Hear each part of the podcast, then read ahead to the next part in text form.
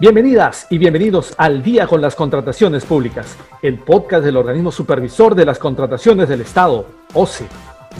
Amigas y amigos que nos sintonizan a través de la Internet, sean bienvenidas y bienvenidos a una nueva edición de su podcast Al Día con las Contrataciones Públicas, una producción del organismo supervisor de las contrataciones del Estado, OCE. En este episodio, quien les habla, Jan Velázquez, va a tener el agrado de compartir con ustedes los próximos minutos para conocer más acerca de diversos aspectos en el marco de las contrataciones públicas. En esta oportunidad nos acompaña Héctor Ingaliaga, quien se desempeña en la Subdirección de Asuntos Administrativos Arbitrales de los. Héctor, muchas gracias por estar aquí con nosotros. Hola Jan, ¿qué tal? Muchas gracias por la invitación y bueno, presto a poder apoyar en este, en este podcast. Perfecto, Héctor. El tema que tenemos para esta semana es la instalación del tribunal ad hoc o árbitro único.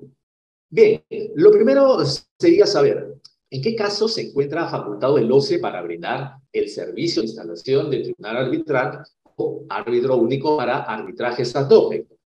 ¿Cómo no? Ya, bueno, en primer lugar, una vez que el tribunal arbitral o el árbitro único se encuentren conformados, cualquiera de las partes puede solicitar al OCE la instalación, siempre y cuando se cumpla con los requisitos señalados en el numeral 5 del TUSNE del OCE y teniendo en cuenta siempre la normativa de contrataciones del Estado aplicable a cada caso. Y, dinos, Héctor, ¿qué normativa regula este servicio? Bien, eh, en el caso de la normativa, es importante eh, ver el reglamento de la Ley de Contrataciones del Estado y la Directiva 011-2020, eh, que es denominada Directiva de Servicios Arbitrales. Estos documentos se pueden visualizar muy claramente en el portal web del OCE. Ahora, Héctor, ¿cuáles son los principales requisitos para solicitar este eh, servicio de instalación del Tribunal hoc o árbitro único? Los principales eh, requisitos que tiene que cumplir cualquier interesado, primero es una solicitud dirigida a la Subdirección de Asuntos Administrativos Arbitrales, teniendo en cuenta el formulario debidamente consignado, copia del contrato de materia de controversia, en caso no se encuentre registrado en el SEACE, una copia de la solicitud de inicio de arbitraje, una copia de la respuesta a la solicitud de inicio de arbitraje, copia de las cartas de aceptación de todos los miembros del tribunal o del árbitro único y además también remitir eh, las facultades de acreditación eh, de representación dependiendo si es entidad, contratista o este, dentro del contratista, consorcio o persona jurídica.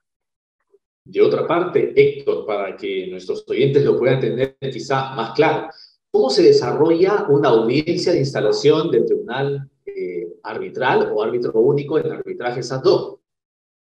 Bien, eh, para ello hay que tener en cuenta que una vez que el solicitante de la parte interesada haya cumplido con todos los requisitos señalados en el numeral 5 del TUSME, se procede a citar a las partes a la, a la fecha y hora de la audiencia de instalación. En la audiencia, eh, con la presencia de las partes, árbitros y representantes de la dirección de arbitraje, se va a suscribir un acta de instalación que evidentemente ha sido antes debatida y consensuada por todos los participantes, respetando siempre la normativa de contrataciones a cada caso. Una vez culminada esta etapa, se suscribe y se remite el acta de instalación a cada una de las partes y al tribunal. Finalmente, Héctor, ¿cuáles son las ventajas de acudir al OCE para solicitar este servicio? Una de las ventajas es que las audiencias de instalación ahora se realizan a través de plataformas virtuales, en lo cual eh, permite la participación de todos los participantes, entidades, contratistas de cualquier parte del país. No es necesario recurrir directamente a las instalaciones del OCE, sino participar a través de estas plataformas virtuales como es el Google Meet. Asimismo, ya en la audiencia, siempre se contará con el apoyo de los profesionales de la dirección de arbitraje que absorberán todas las preguntas o dudas que puedan surgir durante la audiencia. Muy bien, agradecemos a Héctor Inga quien se desempeña en la Subdirección de Asuntos Administrativos Arbitrales del OCE, por haber compartido con nosotros respecto a la instalación del Tribunal ad hoc o árbitro único. Muchas gracias, Héctor. Muchas gracias, Jan. Hasta la próxima oportunidad. Gracias. Bien, amigas y amigos, antes de despedirnos, les recordamos que pueden seguirnos a través de las cuentas oficiales del OCE en redes sociales. De igual manera, pueden encontrar nuestro podcast y todos sus episodios en YouTube y Spotify. Esto ha sido todo por hoy.